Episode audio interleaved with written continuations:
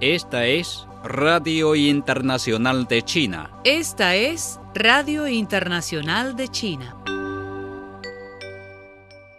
El líder chino Xi Jinping instó el martes a los partidos políticos del mundo a asumir su responsabilidad de buscar el bienestar del pueblo y el progreso de la humanidad.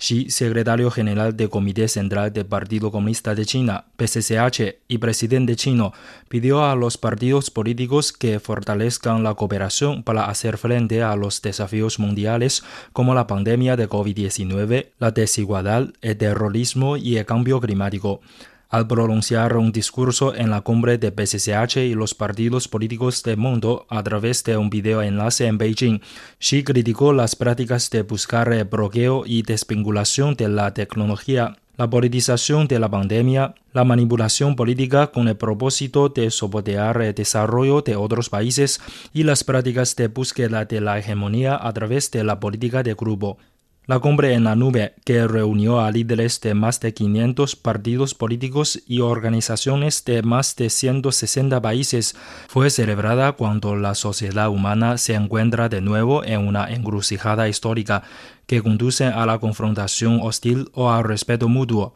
al aislamiento y la desvinculación o a la apertura y la cooperación, al juego de suma cero o a los resultados de ganar-ganar.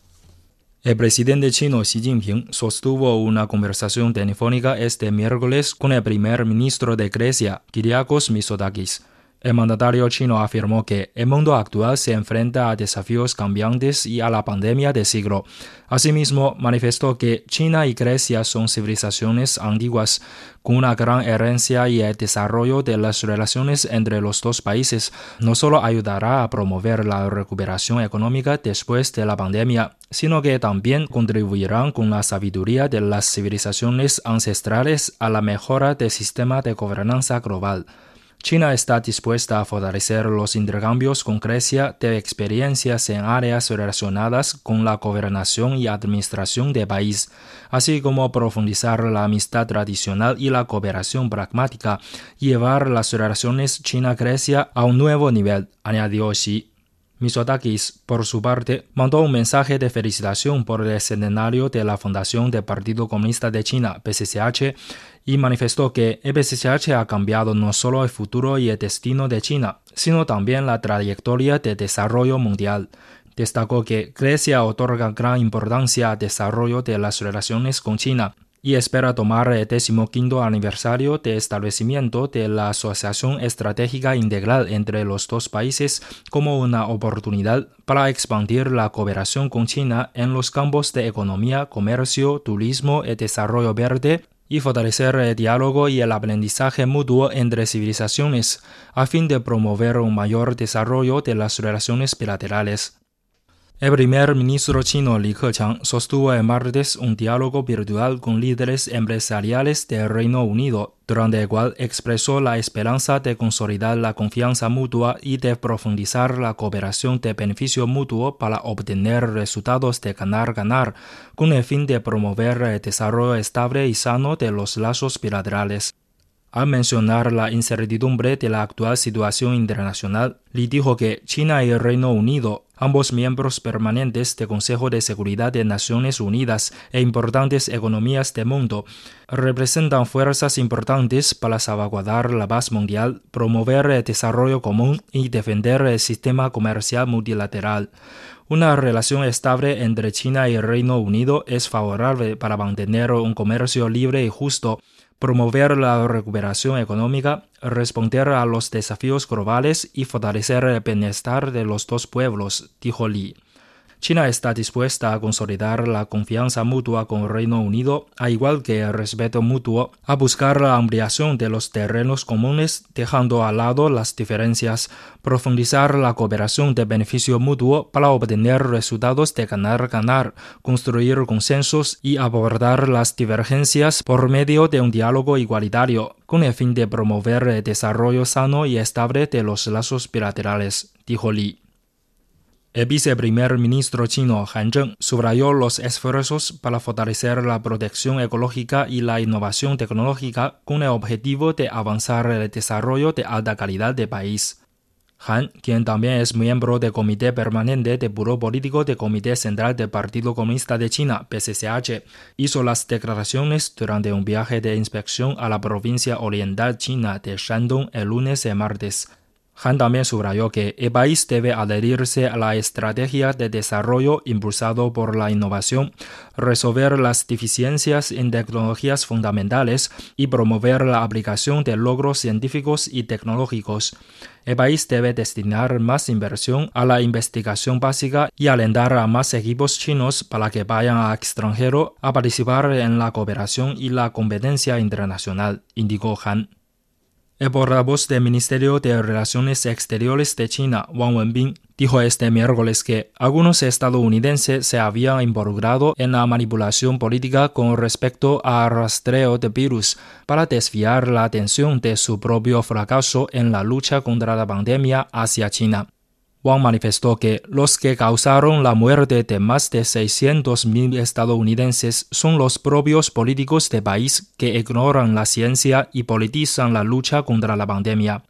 El informe del grupo de expertos de la Organización Mundial de Salud había señalado claramente que era imposible que el virus se hubiera filtrado de un laboratorio, aseveró el portavoz y agregó que el trabajo de seguimiento debe basarse en una visión global y no limitarse a un área en particular. Además, debe llevarse a cabo en varios lugares de varios países.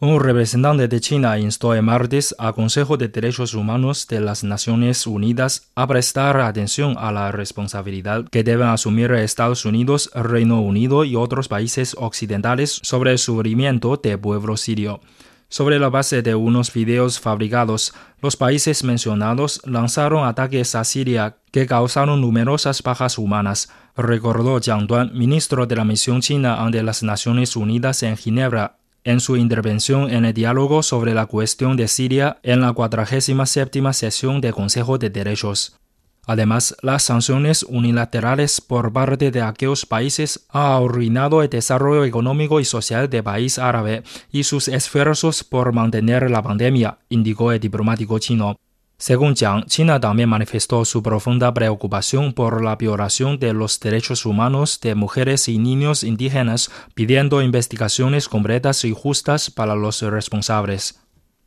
La parte continental de China registró el martes 15 nuevos casos de transmisión local de COVID-19 en la provincia de Yunnan, en el suroeste del país, informó el miércoles la Comisión Nacional de Salud. También se reportaron 42 casos importados de la enfermedad, 25 de ellos en Hubei, 5 en Guangdong, 4 en Shanghai, 2 en Tianjin y 2 en Shanxi, mientras Jiangsu, Fujian, Henan, Sichuan notificaron un paciente cada una. También se reportaron cuatro casos sospechosos en Shanghai, todos ellos provenientes de fuera de la parte continental. No se notificaron nuevos decesos relacionados con la COVID-19 el martes, detalló la comisión. China entregará a El Salvador el quinto lote de dosis de la vacuna contra la COVID-19 desarrollada por la farmacéutica Sinovac, informó la embajada china en el país centroamericano a través de su cuenta oficial de Twitter. Según precisó, en los próximos días llegará a El Salvador el cargamento gracias a las excelentes relaciones bilaterales existentes y la voluntad de vencer juntos la pandemia y salvaguardar la salud del pueblo. El presidente salvadoreño Nayib Bukele acogió el anuncio reenviándolo en la misma red social y colocando las banderas de ambos países una al lado de la otra. El presidente cubano y primer secretario del Partido Comunista de Cuba, PCC, Miguel Díaz Canel, destacó el martes la centenaria proyectoria del Partido Comunista de China, PCCH, y calificó su fundación como un capítulo trascendente en la historia contemporánea. Al participar por videoconferencia en la cumbre de PCCH y los partidos políticos del mundo, el mandatario cubano afirmó que su efectiva batalla contra la COVID-19 y los visibles resultados de la erradicación de la pobreza extrema son expresiones recientes y admirables de trabajo en función de las demandas y necesidades del pueblo. Nos asiste la más profunda convicción de que en 2049 el mundo contemplará aún más admirando al primer país socialista moderno que llega bajo la conducción de su vanguardia política al centenario de su fundación, subrayó. La Organización Mundial de la Salud OMC recomendó el martes inhibidores del receptor de la interneucina 6 para personas con COVID-19 grave e instó a los productores a unir esfuerzos para incrementar rápidamente el acceso a los medicamentos. La OMC indicó en un boletín de prensa que la medida se basa en las conclusiones de un metaanálisis prospectivo y de redes vivas iniciado por la OMC el mayor análisis de su tipo sobre los medicamentos realizado hasta ahora. Estos son los primeros medicamentos que demuestran su efectividad contra la COVID-19 desde que los corticosteroides fueron recomendados por la OMC en septiembre de 2020. Las muertes confirmadas en el derrumbe parcial de un edificio residencial de 12 plantas en Surfside, en el estado suroriental estadounidense de Florida, se elevaron a 36, mientras la cifra de desaparecidos se ubica en 109, confirmó este martes la alcaldesa de condado de Miami-Dade, Daniela Levine Cava. El derrumbe tuvo lugar el 24 de junio en un condominio de la ciudad costera, a unos 9,6 kilómetros al norte de Miami Beach. El presidente chino Xi Jinping celebró el día 15 en Beijing una cumbre video con el presidente francés Emmanuel Macron y la canciller alemana Angela Merkel. Esta es la segunda cumbre video realizada por los líderes de los tres países en tres meses. Es evidente que China y Europa otorgan importancia a las relaciones bilaterales y es obvia su voluntad de fortalecer el diálogo y la cooperación.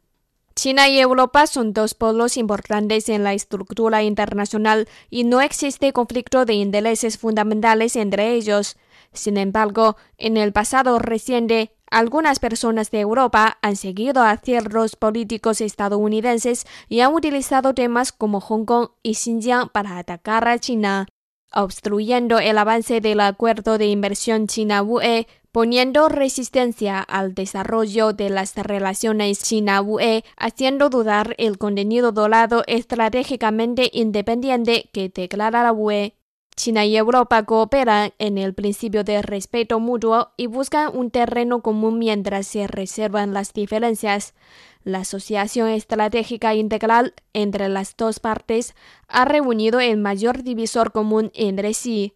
La declaración de Xi Jinping señaló la dirección para China y la UE para eliminar la interferencia y hacer avanzar estas relaciones con firmeza.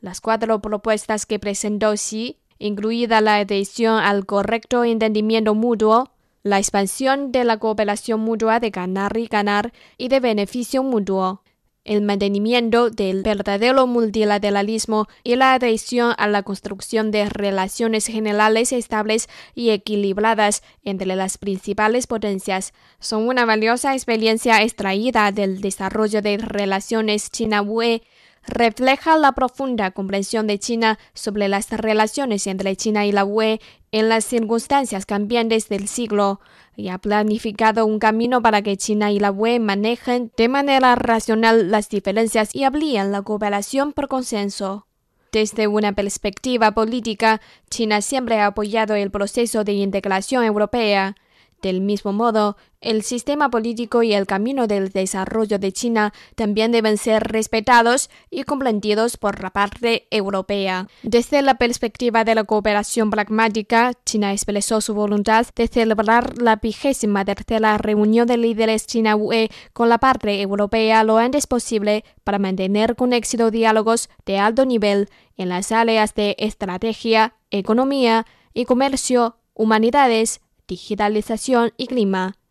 En el contexto de la prevención y control de la epidemia de neumonía de nuevo coronavirus, facilitar continuamente el rápido paso de los intercambios de personal. Desde la perspectiva de los asuntos internacionales, China enfatiza que es necesario mantener el sistema internacional con las Naciones Unidas como el núcleo y las normas básicas de las relaciones internacionales basadas en la Carta de la ONU. China desea que la parte europea incremente el apoyo y la asistencia a África en términos de deuda y la promoción de la recuperación económica.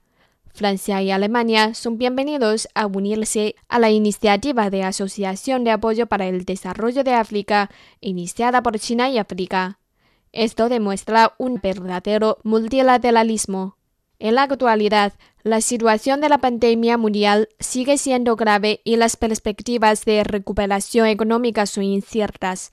El mundo necesita respeto mutuo y cooperación sincera más que nunca, en lugar de sospechas de oposición y juegos de suma cero. Como las dos fuerzas principales del mundo, los dos mercados principales y las dos grandes civilizaciones, la cooperación bilateral es aún más global y estratégica. China espera que una Europa que busque la autonomía estratégica puede captar el mayor divisor común con China, centrarse en la cooperación, manejar adecuadamente las diferencias, hacer contribuciones para responder a los desafíos globales y dar ejemplo para mantener un verdadero multilateralismo.